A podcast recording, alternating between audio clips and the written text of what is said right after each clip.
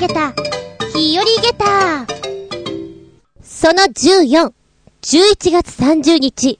やあやあ皆さんごきげんよう。おかわり、ないじゃろか。おいらはちょっと変化ありーです。つうのもですね、まるで花粉症のような症状が、鼻水足りん、嫌だな、足りん、白チン白チン、おかしいなと思っていたんですよ。で、今日、まあ、耳鼻科に行って、こんな感じなんですよ。喉もたまに痛くなってね、っていう話をしていたら、ああ、まあね、あの、確かに、今の時期少ないですけど花粉飛んでますよって言われて、花粉症ちょこっと出てるみたい。で、しかも来年は、恐ろしいほど飛ぶんですって。だから、まあ、早めにね、1月半ばぐらいには来た方がいいですよって言われました。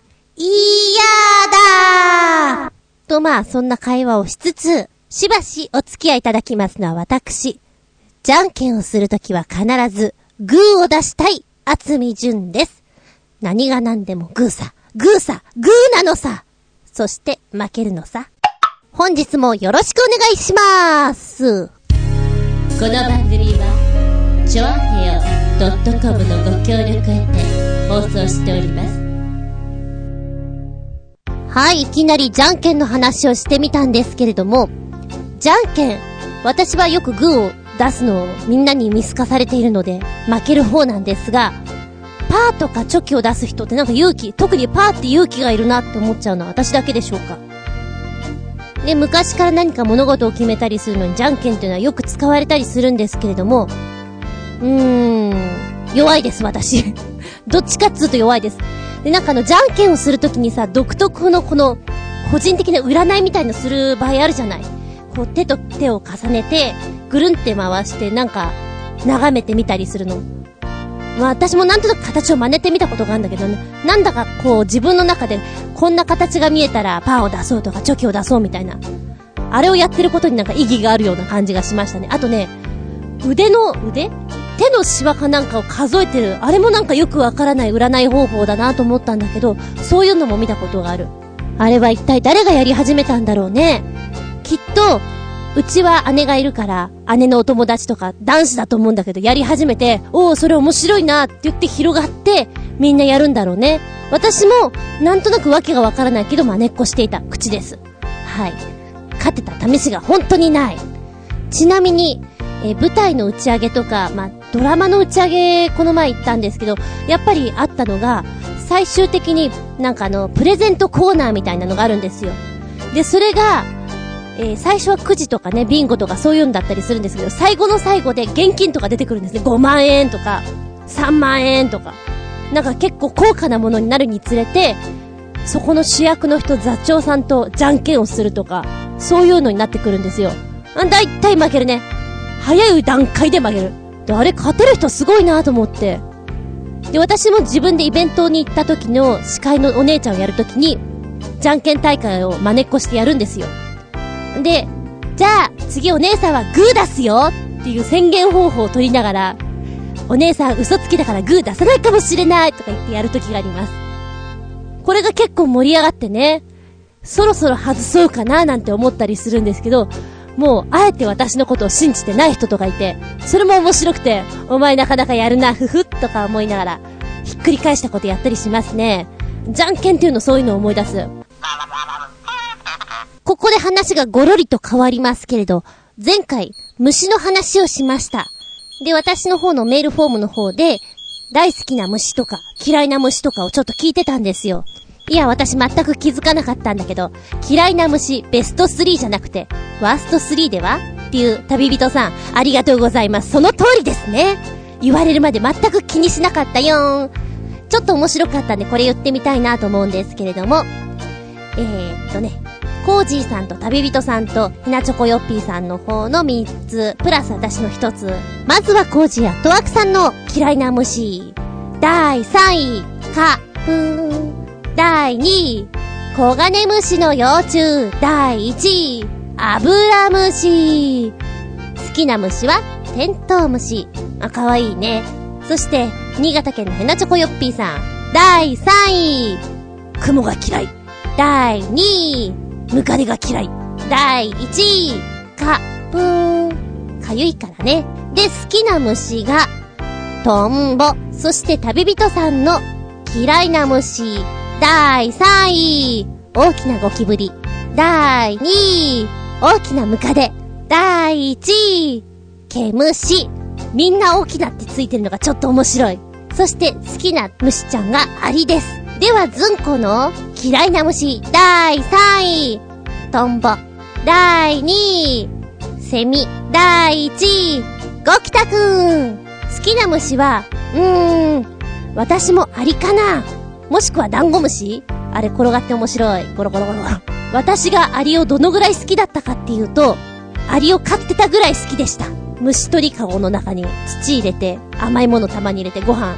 まあ、ご飯通貨ご飯だな。営業を上げてやってましたけれども、あと、授業を真面目に受けてなかったって噂もありますが、校庭でアリちゃんを捕まえて、それを筆箱の中で買ってました じゃ、何年ぐらいの時だろう？で、いつもいなくなっちゃうんですよ。私のペットのアリちゃんは。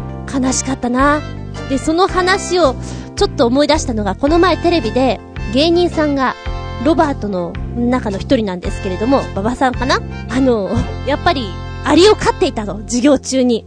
で、その人は、馬場ちゃんは、アリにこう、糸か何か、紐か何かをつけて散歩させてたみたいな話をテレビで言ってて、うわ、私と似たようなことをやってる人がいると思ってちょっと受けてしまったのを思い出しました。アリ好きなんですよ、ちっちゃいやつね。あの、大きいのは噛まれると痛いからね。うん。セミはさ、一生懸命生きてて、偉いなと思うんだけれど、どうもあの柄が、あとうるさいから、ちょっと、ごめん。です。トンボさんは目がぐるぐるなのが怖いし、この、筋張ってるのが私ほんと嫌いなので、羽がすごく透き通ってるでしょ？プラスなんかあの、お腹のあたりというか、背骨というか、背骨？あの、ふしふしした感じが嫌なんですよ。なのがちょっと怖くて、なんかうちの中にセミがいたらどうしてくれよって思っちゃうな。どうもできないけれどさ、っていう感じですね。まあ、でもね、えー、ダンゴムシも好きだし、テントウムシも好きなんですよ。ちょっと丸っこいのね。ダンゴムシと便所虫って同一だと思っていたんですよ。で、そしたらネットで見たら違うっていうのが分かって、知らなかったんですけども、便所虫って丸くなれないんだね。うぞうぞ動くだけらしいですよ。それ知らなくて、ダンゴムシ協会とかいうのがあるんですって。世間にはいろんな協会があって面白いなと思いました。まあ、そんな話をしつつ、次のコーナーに行ってみよう。世界の言葉で、ありがとう今日のお国は、ドイツです。ドイツで、ありがとうと言うならば、ダンク、ダンク。もしくは、ダンケシェーン、ダンケシェーン。若干発音違ったらごめんなさい。ダンクの方は一応載ってたんだけれども、ダンケシェーンの方は発音が載ってなかったんですよ。うーん、なんで？まあいいや。ここで1分間チャレンジしたいと思います。今日は失敗する気満々です。こんなんでいいのかな？まあいいや、やってみよう。よーいスタートドイツ連邦共和国、首都はベルリン、バームクーヘンが有名だ。ドイツには33カ所の世界遺産がありますので観光するなら行く場所を先に決めておけ。中世の街、古城、文豪ゲートにゆかりの地、いろいろあるぞ。世界遺産のゴシック協会、ケルン大聖堂なんかはかなりお見事です。ここ、世界史では必ずやるところでテストに出ますね。ロマンチック街道ローマンティックに歩くのもいいでしょう。ノインシュバインシュタイン城、ここも素敵です。そして、ドイツに行ったら、お土産、どうしようかなと思うんだったら、ここを選んでみるのもいいでしょう。スーパーに行って、ドイツの庶民の味、スープやニョッキを買うのがいい。インスタント食品。そして、グミやチョコレート、これも実は有名なんです。個別包装になってるからあげるのにいいよ。パンドイツ語では、フォルコンブロートと呼ばれていて、ライ麦パンなんですがとってもヘルシー、真空パックになってるので持ち帰りやすいよ。ビールドイツビール有名だよね。ビール好きなら感謝すること間違いなし。有名なのはやはり瓶ビールなんだけども、お土産にするなら缶ビールの方がいいかもしれないぞ。そしてドイツ人の、えー、選んだエッセンシャルオイルや入浴剤、こちらも有名です。1分過ぎちゃった。まあ、そんな気がしたんだ。ちなみに言うとですね、ドイツ人ってビールすごく飲むという印象がある。よね？えー、ドイツ人のビールの消費量っていうのは世界第3位なんですって。ちなみに第1位、第2位、どこだと思いますか？考え中、考え中、考え中。正解は、第1位がチェコ。第2位がアイルランドだそうですよ。へえ、ちょっと勉強になったね。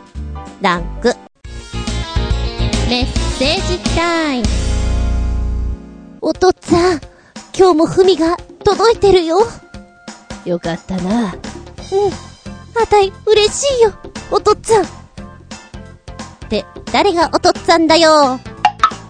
メッセージいきまーす。コージアットワークさんから、メッセージ、小ネタ集、その1、アラビアの英雄のマッキー。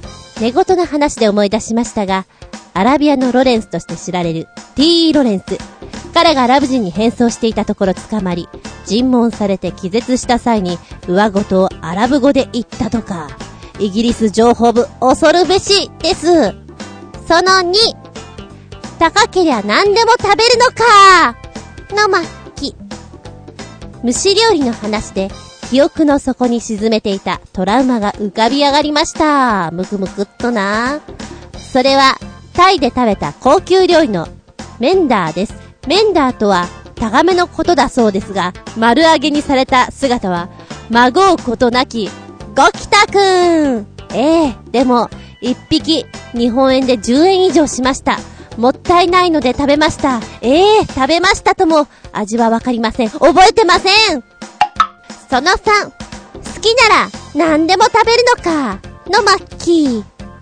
私が虫を食べる話を初めて知ったのは、ファーブル昆虫記でした。ローマ人の孤児に習い、木の株にいる丸々太った芋虫を炙って食べる話です。味は焼いた破綻鏡、イコールアーモンドの別名らしいです。のようだとのこと。子供心に、いくら虫が好きだからって食べなくても、と、ちょっと引いたエピソードでした。という3つの小ネタ、ありがとうございます。T ロレンス。ほー、そうですか、彼はね、アラブ語で喋ったっていうことなんですか。あの頃スパイ容疑とかは厳しいからね。でもあれよね、今現在もスパイをしている人とかもいっぱいいるじゃない？あと、まあ、お国柄そういう仕事してる人っていると思うんだけども、インプットしてるんでしょうね、もう。もう絶対寝言はこれで言うみたいな。すごいなぁ。うーん。私もこれ初めて知ったけど、びっくりです。たまげた。そして、タガメちゃん、召し上がりましたか大変美味しゅうございました。と言えないですよね。えー、メンダーって言うんだ。うきょきょきょきょきょ、これは私食べられませぬわ。まあでもあの、蒸し料理って言うとタガメ必ず出てくるよね。あのー、殻をパキってやる瞬間をテレビとかで見たことがあるんだけど、来ちゃってるね。言ってますよね。いやーでも、栄養源だから、それがない国ではね、食べるのが普通だから、まあ驚いてられないんだけども、すごいですよね。いやいやいやいや、食べたのか、そうか、すごいな尊敬です。そして、えー、パーブル昆虫記の話ですね。あの、芋虫ちゃんって結構美味しいっていうのは聞いたことあるんですよ。クリーミーで あのあんまり深くは考えたくないんですけど、あ、クリーミーなんだ、ふーん、みたいな。まあ、確かに食べてるものは悪くなさそうだし、アーモンドに似てるっていうのがなんかわかるような気がする。だけど、どうかな、あのー、こう口に入れて噛む瞬間のこのクリーミーなのが出てくる瞬間っていうのは、あんまり想像したくないけど、一回食べちゃうと実はハマってしまう味なのかもしれませんね。って思う。けど、あのジャングルの中でさ、勧められて食べる瞬間があるじゃない？芋虫くんみたいなの。あれは、ね、もう生でレアで行くじゃない？すごいなぁと思う。もし私にこんな話の仕事が来たらどうしてくれようと思うね？そうか。ファーブル昆虫記。子供心に引いちゃったか。懐かしいな、ファーブル昆虫記とか、シートン動物記とか。小学校の頃は必ずなんかどれか、こう、読む瞬間ありますよね。はい。ダンケシェーン。はっは、発音が違うけど気にしないでくれたまえよ。えー、っと、続いてが新潟県のヘナチョコヨッピーさん、メッセージ。ずんこさん、こんにちは。ところで最近のずんこさんのパソコンの調子はいかがですか？少しは調子悪い症状は改善されましたでしょうか？また、ずんこさんのパソコンに興味津々の僕でした。笑い。それではごきげんよう。シャララララララ。ほー。ありがとう。心配してくれて。いいか悪いかって言ったら、悪いです。うーん、そうね。常になんか、収録していて、ダウンしてしまう、固まってしまうっていうのが、いつもあることなので、もう慣れてしまいましたで、この間怪獣先生にちょっと聞いたら、やっぱりメモリだと思いますよって言ってたんで、どうにかしたいことなんだけれども、これ、消しちゃおうかななんて思うと、エラーでね、これを消すと、うまく起動しないかもしれませんよ、みたいな脅しが出るんですよ。ピコーンって。もうあれでドキドキしてしまって、じゃあお前動かさないことにしよう。じゃあお前はあ、お前もダメなのか。うーん、じゃあ誰ならいいの？っていう状態になって、実はあんまり動かせてないんですよ。で、どうでもいい子だけは本当に USB に移動したりなんかして、いたずらに USB が増えてってます。ええー、もうそれはいたずらにね。で、収録の時には、もう、あの、ディスククリーン？あれ名前間違えてる？とりあえずお掃除して、ゴミ箱とかも全部一掃して、ま、なんとなく少し空いた？かな？っていうところでスタートしてやっています。騙し騙し。本当に騙し騙しやってます。実際、本当にもう私ではこれが、いいやつなのか悪いやつなのか本当にわからなくて、で、毎回こう、エラーメッセージも出るんですけど、対処してくださいって出るんですが、この対処をしようと思うと、またエラーが出てしまって、まなんかわかんないから、いっかと思って、とりあえず動いてるし、えー、なんかすごい音してる。何今の？今何かあったのかと思って、ちょっと収録を止めて様子を見に行ったんですよ。そしたら、うちの猫がですね、一番ちびすけの子が、浴槽に、まあ、お湯がちょっと張ってあったんですけど、落ちました。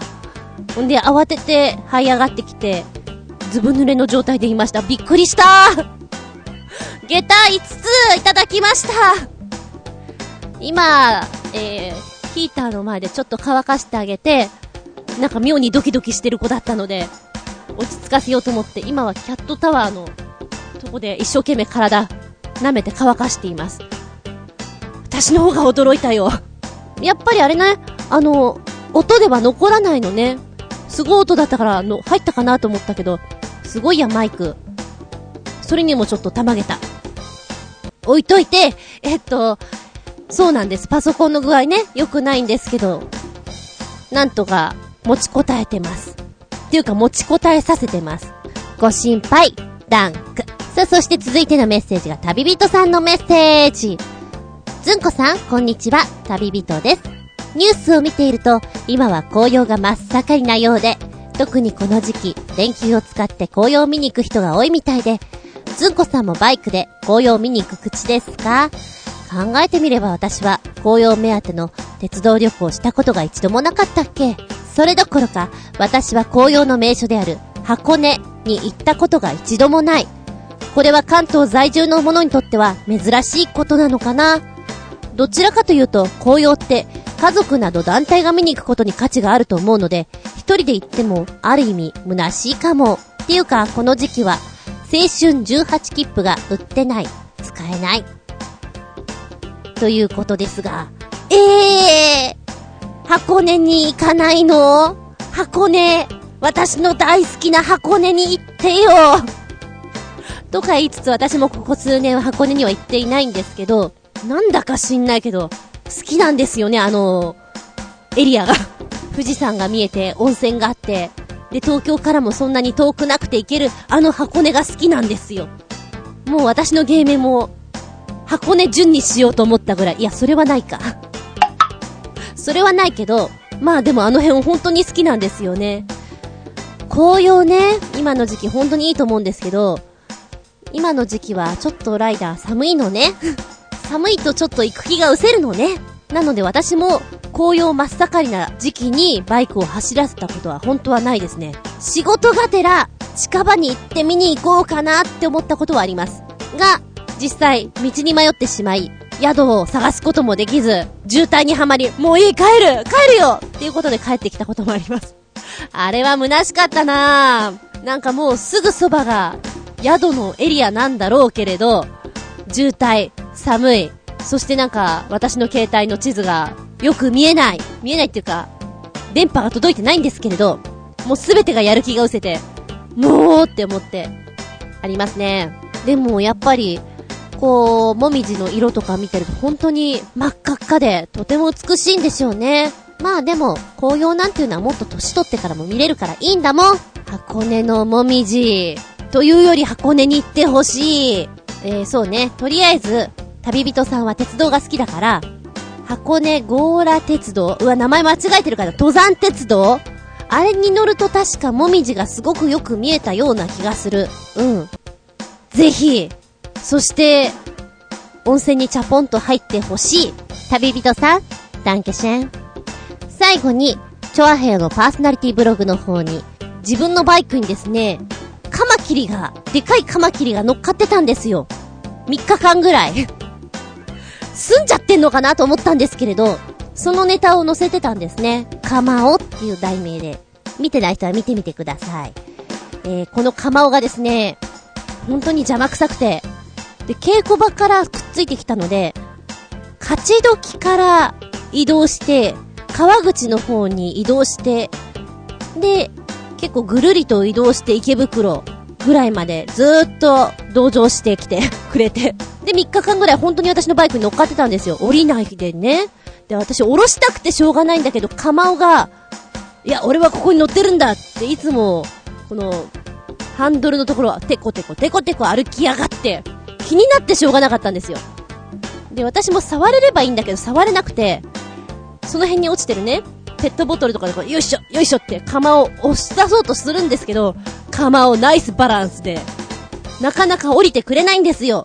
まあ、そんなことも私のブログの方とかにも全部載っけてるんですけども、そんなこんなで、異様に釜の写真なんかも撮りつつ、困ったんだよね、釜を、みたいな話を載せた時のコメントが、めぐみさんからです。私の自転車にも、かまこさんがいました。一思いに振り落としましたけど、子供の頃は大好きだったんだけど、今見ると、キモいな小さいのはそんなに、あの気持ち悪くないんだけど、大きいのは、なんだろうね、あの腹具合がぷよぷよしていてよろしくない。そうか、めぐみさんのかまこさんはすぐに離れてくれたんですね。実際面私バイクはそんなにゆっくり走らせる方じゃないので、そこそこのスピードで走ってるでしょ？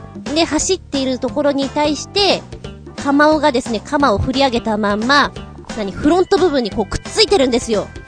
お前やるな、飛ばされないのかな？っていうかむしろ飛んじゃえばって思いながら、巣はずっとくっついてきたんだよね。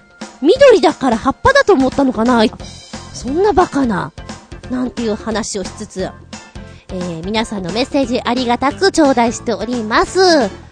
日常の面白おかしいこと。あれ？これ、ネタになるんじゃん？びっくりたまげたな話でも何でも結構です。ぜひ、お送りくださいね。お便りの方は、チョアヘオの方のお便りフォームからも OK。私の方のブログの方からでも OK。直接メールアドレスが、全部小文字で、geta アンダーバー zun アットマーク、yahoo.co.jp、geta アンダーバー、yahoo.co.jp。こちらまでお送りくださいませ。ダンク。ただいまより、ずんこ先生のレッスンを開始いたします。ずんこ先生の本作り前回は2クラスで泣きをやってますということで宇宙飛行士のパパをやってみました。ええ、その後も2回ぐらい泣かせてみましたけれども、今回はその新しいクラスの方の年長さん組で時代劇をやってるんですけれども、ここの作品を読みたいと思います。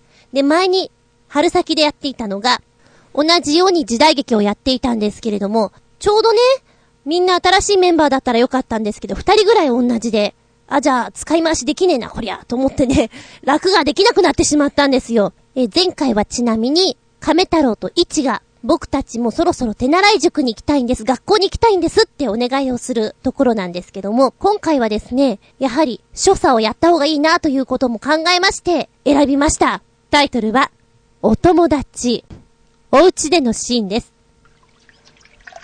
母上、ただいま戻りました。お帰りなさい。亀太郎、こちらへ。はい。草履を脱いで、畳に座ります。父上からですよ。亀太郎にですか？そうですよ。さ、開けてごらんなさい。はい。カゴの蓋を開けます。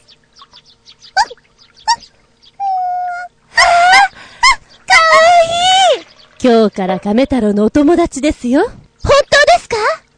ええ、でもまだ小さいから、しっかり面倒見るんですよ。はい。ありがとうございます。では、その子に名前をつけなくてはね。名前なら、もう決めました。鶴太郎です。まあ。どうしてその名前なのですか？だって、亀太郎のお友達なら、鶴太郎に決まっています。鶴と亀は一緒なんです。タツが言ってました。まあ。じゃあ、あちらにタツがいますから、鶴太郎に何か食べさせておあげなさい。はい。よしでは、タツはいはい。どうしました亀太郎坊ちゃま。こんな感じでやってみたりして。ちなみに、男の子亀太郎の方は子犬の鶴太郎。女の子の一には子猫で、また別の名前を考えました。亀に鶴でしょ？じゃあ女の子は一に二つ？三つ？なんか面白い名前ないかなって思ったんですよ。うーん、どうしようどうしよう。お花とかの名前のがタンポポとか可愛いかなと思ったんですけど、あえてそこは、子猫の名前は、あんこです。なんであんこかっていうと、ちょっと野心者が面白いかなだから、あんことか、団子とか、大豆とか、ナスビとか、そういう名前のが可愛いかなと思ったんですけど、草餅とかね。最終的になんとなくあんこにしました。覚えやすいかなと思って。名前に関してはちょっと考えてね、覚えやすいものでいけるかなと思ったんですよ。で、うちにあるぬいぐるみを持ってって、男の子にはこのちょっと薄汚れたぬいぐるみを使おう。女の子にはこの、ちょっと黒くないんだけど、まあいいや、この、子猫のぬいぐるみを使おうと思って持ってってます。で、箱を用意して、実際はカゴなんですけど、本物が入ってると思ってやってみてってやってるんですよね。ぬいぐるみを見せて、この子の名前なんだっけ？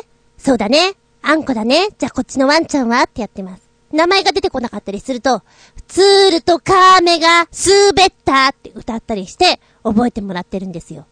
ちなみにこの鶴と亀が一緒に滑るっていうのが、めでたい者同士、長生きをする者同士が一緒にこけるっていうのは、不吉だって考える場合と、いや、そんなに一緒に転ぶことを滑ることはないから、むしろめでたいよねと考えるバージョン。いくつか諸説あるんですけど、私はこの後半の方の考え方が好きです。ちょっと可愛くて。まあ話はそれましたけど。で、ふっとね、ここでタツを出したら面白いかなと思ってタツの声やってみたんですよ。ある時から。ちょっと受けてしまったので、あ、なんかタツ喜ぶなと思って、最近はタツをやってます。うん。で、覚えが良かったらこの後、タツバージョンを作ってみようかななんて思ってます。タツがね、ワンちゃんとか猫に対して面白いリアクションして子供たちが教えてあげるみたいなところを作ろうかななんて思ってるんですけど、まあどうなることやらって感じです。まあもう一個プレッシャーなのは、お芝居に入る前にみんなの前で私が何回かこう演じてあげるのがね、セリフが抜けそうで怖いなっていうところでしょうか。まあ間違ってもずんこ先生ずるいんで、ごまかしますけれど、結構ね、親子さんがいるからプレッシャーなのさ。そんな感じでやっております。えー、こちらの亀太郎編、続きがまたできてしまうかもしれない。立つ、大活躍かもしれない。ということで、お友達でした。立つ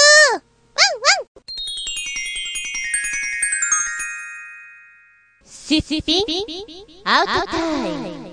このコーナーは、テーマに合わせてお話をしていきます。本日のテーマは、元気のもと、おいらの先図でござんすよ。説明しよう。先図とは、鳥山明の漫画、ドラゴンボールに登場する架空の豆である。先図は空豆に似た形状の豆で、カリン島に住む猫の仙人カリンによって栽培されているものである。食べる描写では、ポリポリ、もぐもぐという擬音が使われ、作中で初めて食べたのは孫悟空。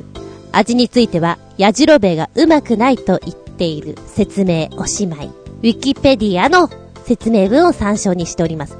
元気のもと、それぞれありますよね。うわ、疲れちゃった。どうしよう、この疲れどうしてくれよ。リボビタンなんたら、パパラパッパパー。栄養ドリンクなんてのもあると思いますけど、物理的にこうガツンと来たりするものというのもありますよね。私はまあ今、にゃんこと一緒に暮らしているので、にゃんこがかなりの先図です。先図1、先図2、先図3みたいな。で、にゃんこがいないようなお仕事に行ってる現場では、現場の近くでにゃんこを見つけます。ああ、私の先図よみたいな。地方公演の時には大体ね、猫だまりっていうのを見つけますね。で、毎日毎日ツアーで移動する場合、明日は長崎、今日は広島みたいな、そういう時は、お芝居が終わってホテルに戻ってから、先図を探しに行きます。先図がいたーみたいな。なので、地方に行った時には必ず携帯カメラとかを持って、今日の先図ですみたいに撮って、ブログとかにアップしてましたね。今はやってませんけれども。あと漫画。もともと漫画は好きなんですよ。子供の頃から色々買い集めてたりするのがありますので、もう疲れてた時にガツンと読みたいななんて思いますね。で、やっぱりちょっと癒し系なのが私にとっては猫漫画？猫の写真集とかは相当癒されてるみたいで、地方公演で自分のね、猫とかに会えなかったりすると、なんかどっか心にささくれ立つんでしょうね。ピシピシっと。なので、大体そういう時には猫漫画を2、3冊購入して帰ってきます。東京に帰ってくる時になんか荷物を増やして。あとはね、私が猫好きだっていうのを知ってる方から、これあげるよってくれるのが猫の写真集とかだったりするのが面白いです。ちょうど地方公演に行っていた時に、小林幸子さんがエレベーターでね、あ、これあげるわよ。幸子さんも猫好きなんですよ。で、私も猫好きっていうのをすごいアピールしてるので知ってて、これあげるわよっていうね、ぬいぐるみとかもらったこともありますし、猫の写真集ももらったことあります。で、うちの近所に猫だまりがあって、よくそこに通ってるんですね。そうするとそこの管理人さんがこれあげるよって言って、やっぱり猫の写真集とかくれるんですよ。ちょっと嬉しいとか思いながら、私の先図ですね。なんか、見て元気になるみたいな。動物の写真集は結構元気になりますね。あと食べ物で言うと、疲れた時って私は妙に変なものを食べたくなるんですよね。普段食べないもの、どんなものを食べたくなるかっていうと、もずくとか、よっちゃんイカとか、もしかしたら酸っぱいものが食べたいのかな？ところてんとか、本当に食べないようなものを食べたくなります。甘酒とか。なんか私、あ、こういうの欲してるってことは今疲れてるんだってそこで再認識するんですよ。変なもの、変なもの買いたいなーっていう時は、ちょこちょこといろんなものを食べたいので、マクドナルドでなんとかを買って、ナゲットだけ買って、で、モスバーガーでなんとかだけ買って、ケンタッキーでなんとか買って、あそこのパン屋さんでなんとか買ってっていうちょこちょこ買いをして、一気に食べるとかしますね。なんか私の中の食のスイッチで、これを食べたら元気になれるみたいなのがあるのかもしれません。そういう時って変なものばっかり食べてるなと思います。疲れてる時にスーパー、本屋さんに行くと私は大変なことになる。やたらと漫画を買い込みたくなるし、やたらとお菓子とか、わけのわからない食べ物とかを買いたくなってしまうから。で、家に帰って、なんか気分が済んでしまうと、その食べ物とかあんまり興味を示さないものなので、もともと。残ってしまうんですよね。パイナップルとかもめったに食べないんだけど、そういう時は食べたりしますね。不思議だな、これ。で、私の、この健康管理的な意味で元気のもと、ということで、風邪の治し方、いろいろありますよね。私はとりあえず、もう生姜に頼る。生姜ニンニク、がっつりいこうみたいな感じですね。栄養をとってこう。なので料理の全般に、これでもか、これでもかと生姜を入れ。で、飲み物も、もう100%系の飲み物、ビタミン C 系の飲み物に決めてくんですよ。で、もともとがそんなに飲み物飲まないんですけれども、もう今日のノルマ的な感じでペットボトルどんどんと置いて、これを飲まなければ今日は寝てはいけないみたいな。決めて飲みます。もし、なんかね、戦ってる感じ、フードファイターのような感じ。これとこれだけは食べなければ味はどうでもいい。まずはエネルギーみたいな感じでやってますね。なので、一緒に姉とか住んでいたりなんかした時はね、あんたのこの風邪の対策料理は、ちょっと辛いみたいなこと言ってましたね。まあ私も辛いですよ、自分のこのチョイスは。でもなんかこれをやったら勝てるような気がして、ウイルスたちに。あとね、そう、あの鼻うがいがいいよって言われて、鼻うがいを何度もチャレンジするんですけども、うまくできないんですよね。あれできる人すごいなと。鼻から入れて口からペッて出すんですが、入らないんですよ。で、花粉症アイテムで鼻を洗浄するグッズがあるんですよ。そういう方向性から言ったらできるかなと思うんですけど、結局できなくて、鼻うがい、今まで一回も成功したことございません。現場でね、鼻うがいはいい、鼻うがいはいいって言ってる方も何人もいるんですよ。で、流行ったりするんですけど、どうもできないんだよね。塩水がいいとかね。いろいろ塩水っていうか塩のぬるま湯とかがいいよって言うんですけど、やってみてください。風邪ひかなくなるらしいんですけど、難しい。もう本当に、できない。はい、ここでメールの方読んでみたいと思います。あなたの元気の元は何ですか？そして先図は何ですか？ということで、お尋ね申し上げました。こちらのリアクションです。よいしょ。ゴージアットワークさん、おいらの先図はじめに、これは絶対に真似をしないでください。これをやると、低温やけどする可能性があるばかりか、最悪の場合、命に関わります。ということで、私の風邪の治し方です。引き始めならこれで一発で治りますが、命の保証はありません。で、ものすごい出だしで始まってますけど、ちなみに、ここから番組で読むかどうかはお任せしますって区切られてるんですよ。私こういうの、ものすごい気になる方ですね。開けるなって言われると開けたくなる口。見るなって言うと見てやろうって思っちゃうのと同じ読むな、読むなとは言ってないけど、なんか読むかどうかはお任せしますって書かれちゃうと読んじゃうかななんて思っちゃいます。大丈夫大丈夫ここからは、皆さんは注意して聞いてください。まずやり方は、風邪で寒気がし始めたら、まずビタミン剤とたっぷりの水を枕元に用意します。次に、布団にしっかりとくるまります。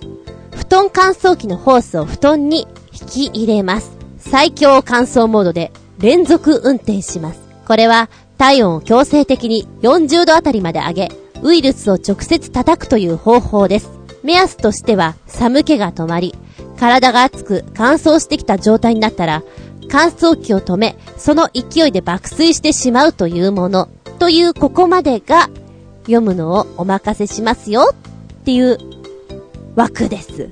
続きです。つまり、心臓が勝つか、ウイルスが勝つかの一本勝負私はこの方法で風邪を撃退してきましたが、かかりつけの医師には、バカだな、死ぬぞと言われてますし、実際に心臓が何泊かスキップしたこともあるので、絶対に真似しないでくださいってこれ危ねえ ところでずんこさんには自分だけの風の治し方ってありますか？私だけの治し方か。でもこれ多分私のはみんなやってるからな。もう本当に強制的に体温を下げるために水分いっぱい取れ、取りまくれ、そしてトイレに駆け込め、ですよね。体温上がったら、こうもう水風呂に入ってでも落とした方がいいかななんて思ったりもしますけど、多分これは皆さんやってると思います。恐ろしいことを考えましたね。なんか考えるだけで、なんか苦しそうこれ。これオリジナルですよね。よく考えちゃったなうひゅー。こういうのを聞くと健康っていいなって思います そこで思うのかって感じですけどね。コージアットワークさん、ダンケシェン。そして、新潟県のヘナチョコヨッピーさんのメッセージです。元気のもと、おいらの先祖、ずんこさん、こんにちは。僕の元気のもとですが、インターネットラジオや普通のラジオに毎週投稿するのが僕の元気のもとでしたが、1年ぐらい前は20番組ぐらい投稿していたのに、今現在は各週番組を含めて6か7ぐらいの番組にしか投稿していないので、去年に比べたら元気がないと言えます。しかし、まだまだラジオ投稿生活をやめる気などなく、来年はまた20番組ぐらい戻そうと思っていますよ。また、投稿しても採用されないと元気も半減しますが、今年のラジオの投稿採用回数は600を超えているので悪いとは言えません。笑い。それではごきげんよう。ラララララララすごいすごいねブラボーってこれ聞こえてんのかな？すごーいなんか、やっぱりこういう放送をやってる方の側からして、聞いてくれてるっていうだけでもブラボーだし、投稿してくれたらさらにハラッショーだし、すごいです。ありがとうございます。こういうの聞くと、なんか頑張ろうかなって思います。うーん、20番組ぐらい。こういうのって送ってチェックするのも大変だし、なんかネタを考えたりするのもすごいですよね。すでに頭の中は芸人さん並みなんじゃないですか？なんて思っちゃったりしますけど。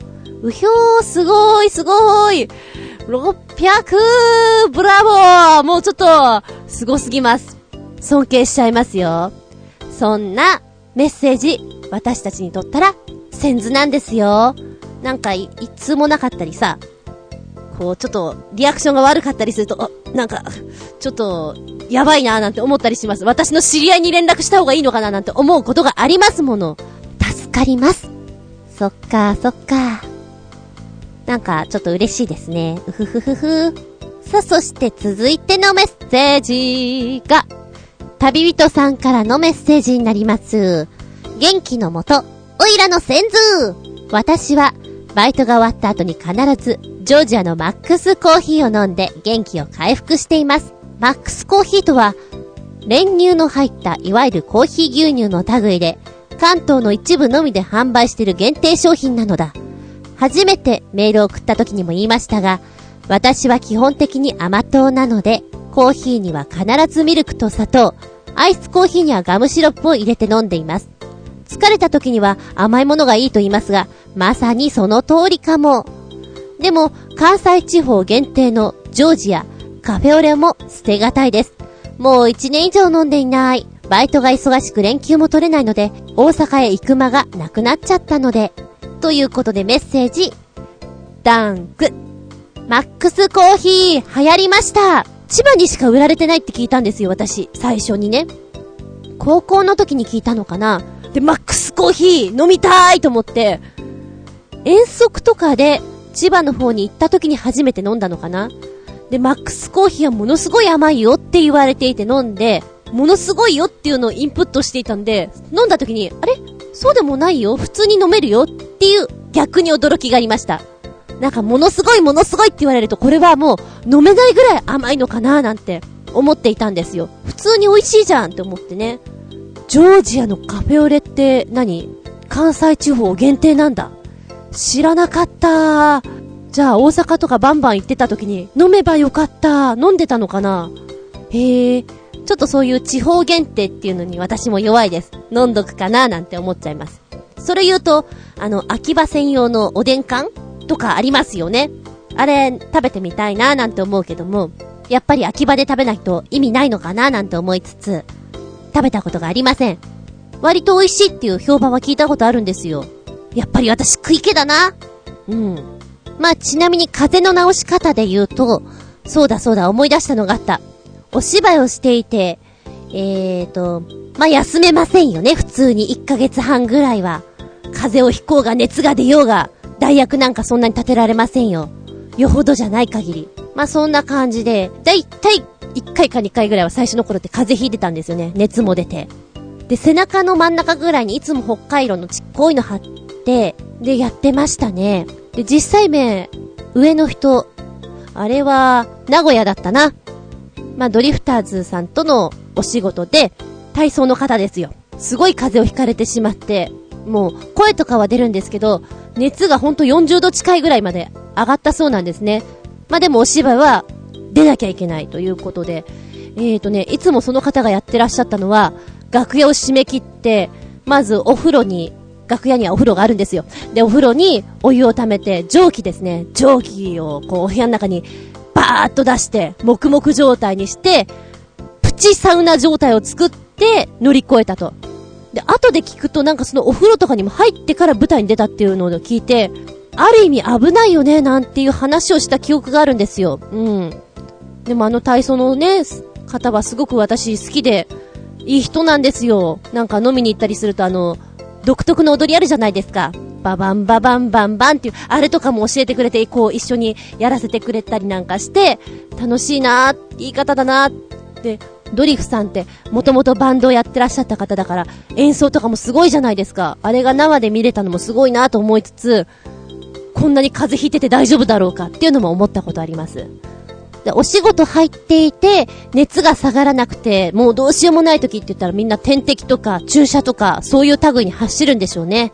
私はまあそこまでいかず、熱は多少上がってるけれども、寒気もするけれどまだ大丈夫だよっていう段階ぐらいだったので、カイロでなんとか、カイロとお薬でなんとかやりましたけどね。いやいや、これからの時期は気をつけなければなりませぬよ。あなたの先図は何ですか？私の最近の先図は、プリンかもしれない。なんかここのところ毎日プリンを食べてる気がする。プリンプリン、プリンうまいな。うふふ。そうだ、飲み物ネタで言ったら、元気のもと。ただし、銭湯とか、温泉とか、そういうところでの話。元気のもと。風呂上がりには、コーヒー牛乳を飲むべし。これを飲むと、元気になれる気がする。明日も頑張ろっていう気になる。元気のもと、コーヒー牛乳瓶のやつね。パックはダメなの。瓶じゃなきゃ。こだわりなのさ。私の知り合いは、お掃除するのが好きだったり、お片付けをするのが好きだったりする人がいるんですよ。なのでそういう人に対して、元気のもとは、お掃除ですとか、お片付けですって言うんでしょうね。ちなみにうちの父上は、模様替えが好きだ、と思う。なぜならば、いつも行くと、あるべきところに何もない。こんなところにこんなものがあって、驚きの瞬間が多々あるからです。気分転換に元気の元なんだろうな。まあ、多分リフレッシュはしますよね。リフレッシュ。なんか新しいお家にようこそみたいな気分になるんでしょうか。厚み純の先図は猫です。それに、漫画です。できたら猫漫画。そして、チョコレートです。うん、もう一つ言うと、役者のお仕事これがあるとやっぱり元気になれるかなっていう気がします。おいらの先図。皆さんの先図。ちょっと考えてみると、これも先図だったなって改めて思うものあるかもしれませんよ。ということで本日すっぴんアウトタイムのテーマは、元気のもと、おいらの先図でした。びっくりたまげた日和げた。てな感じで、下駄話。今回のお話も、お風呂ネタでございます。お風呂で、水着で、ワンセット。とくりゃ、見せちゃった話？うんうん見ちゃった話よ。わーあれは結構前の話。大学の頃ですね。授業をサボったのか、それともお休みだったのか、ちょっと定かではございません。冬です。寒かったです。えー、多分受験のシーズンとかだったんじゃないかな。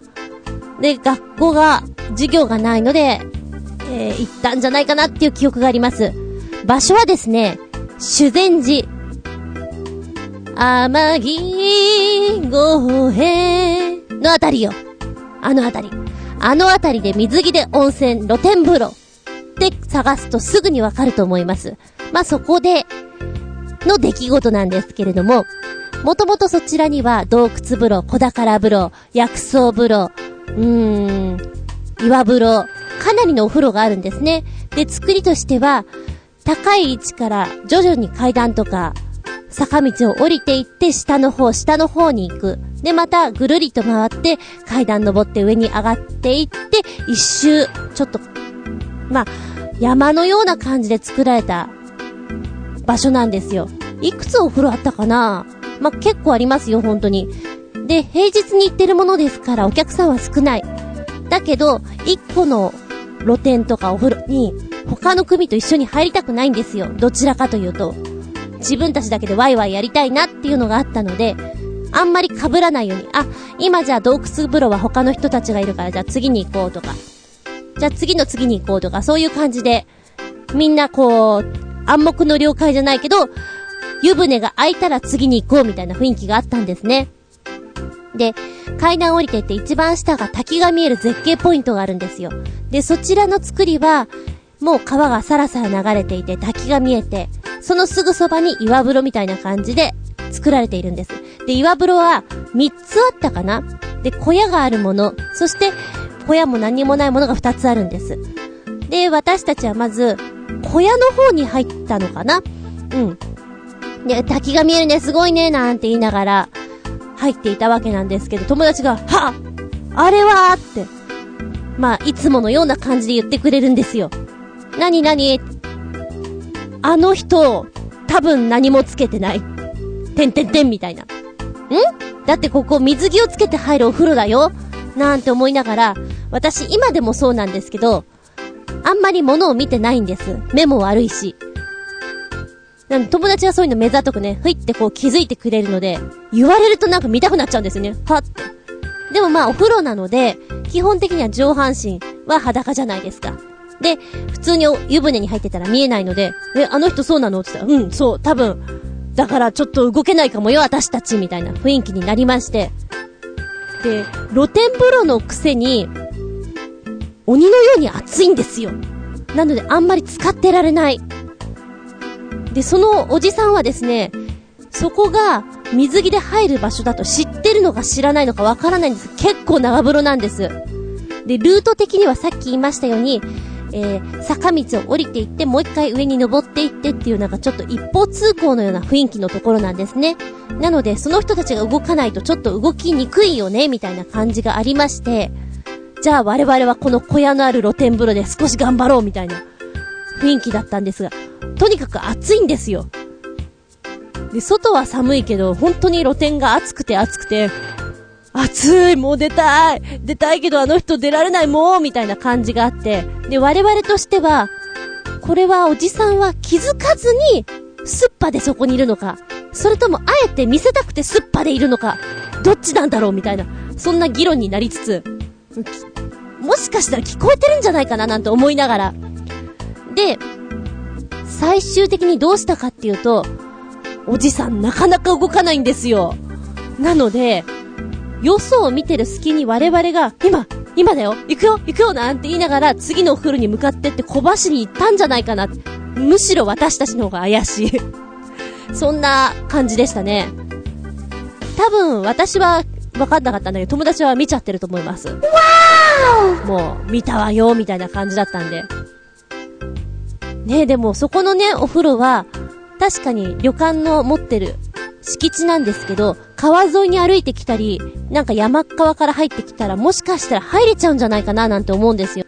だからそのおじさんが、本当はわざとじゃないのか、それともわざとなのか、全く真相つかめずでした。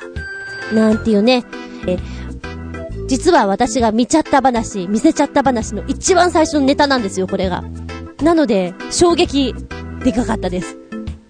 下駄5つですね。おじさん、何かつけてよ。私たちのぼせちゃうよ。のぼせちゃうよ。お水、お水飲みたいよ。今思えば、ペットボトルとか持ってればよかったんだな。うんうん。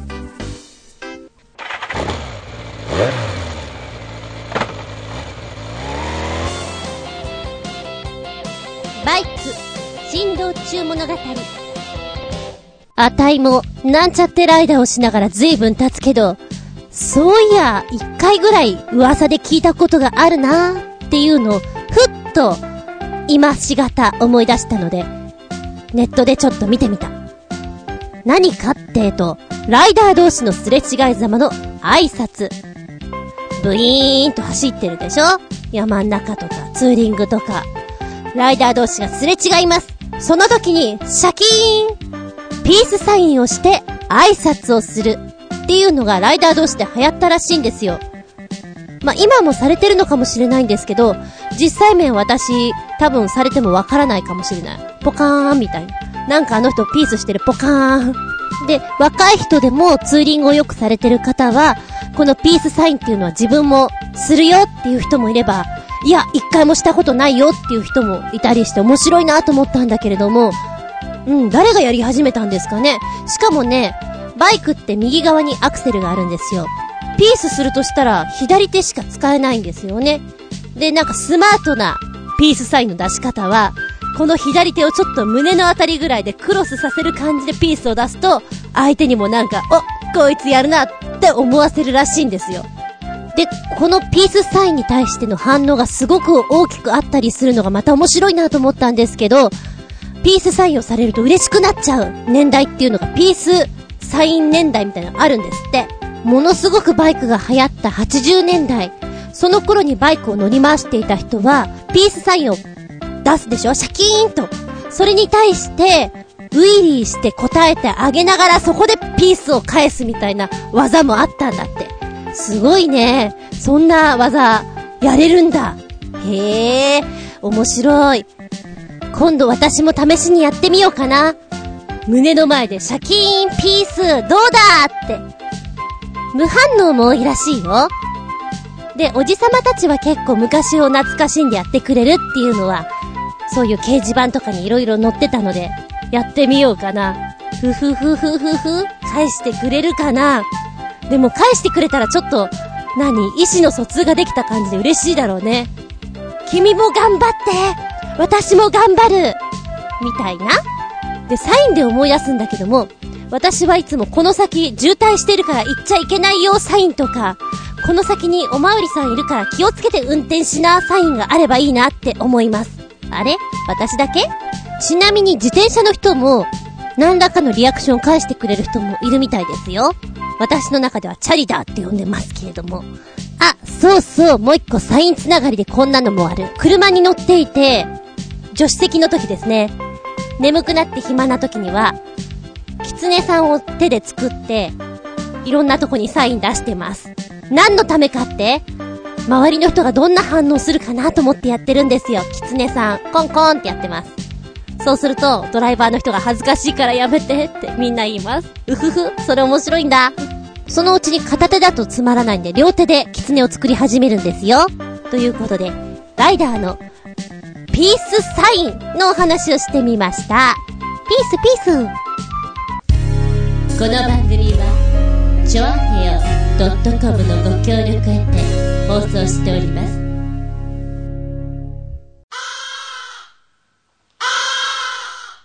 はい、終わりになってきました。今日もお付き合いありがとうございます。次回は、12月14日、その15で、お会いしたいと思います。すっぴんアウトタイムのテーマは、いたずら大作戦です。あなたが今までやったことなるお茶目ないたずらなんですか？失敗談でも OK です。え、ちょっとしたいたずらのつもりがなんか大ごとになってるんだけど、今だから打ち明けられるあの失敗、いろいろありませんか？えー、役者さんってね、いたずら好きが多いんですよ。絶対そう思う。なので、このいたずら大作戦の話は、役者さんのいろんなや、ね、いたずら話をできるかと思いますけれども、私自身も相当好きなので、皆さんの面白いアイディアがあったら、どっかでやりたいと思っています。ぷぷ。いたずら大作戦。あなたのやった、いろんなあれこれ、ぜひ教えてくださいね。待ってますよ。お便りの方は、チョアヘアのお便りホーム、私の方のブログからのポチッとアクセス、直接アドレスの方でも結構です。アドレスの方は、全部小文字で、geta アンダーバー zun アットマーク yahoo.co.jp こちらまでお願いしますね。この間の27日放送分の診察日録なんですけれども、うん、そうね。私たちは大体いつも牢獄にいて、なんだかんだやってるんですけども、新しい老名主がいます。で、老名主がいて、私たちはナンバー2、ナンバー3であんまり変わらないんですけれども、多分ね、いつも横たわってる人とか、病人とか見て、こいつが死んだらこいつの帯私がもらったろうぐらいに思ってると思うんですよ。で、私はちょうどこの間の時には、帯が私の目の前にあってね、これ絶対お峰的に私のだなってもう唾つけてるなって思いながら見てたんですよ。で、ちょっと待機の時とかにね、これ次のシーンで私が帯してたら受けませんみたいな話をしながら、ああ、そうだよね、お峰が撮ったってもろバレだよね、みたいな話もちょっとしてたんですよね。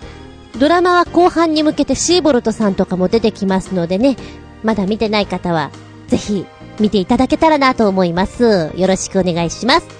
あ、どうでもいいけど、さっきお風呂に落ちた子、私の後ろに寝てるなと思ったら、今しがた起きて、カーテンに登っています。バリバリ登って、カーテンを全開にしてくれてます。やめてよ。外から丸見えになるからやめてよ。登っています。なんだかな？最後の最後で取り留めなくなっておりますが、お付き合いいただきましたのは私、ドイツのことを調べていたら、無償にソーセージとハンバーグが食べたくなりました。厚み純でした。では、次回は12月14日。日付が変わるその頃に、見舞い、聞く舞い、話す舞い。ずんこの話も、もうおしまい。それでは、お達者でハンバーグ。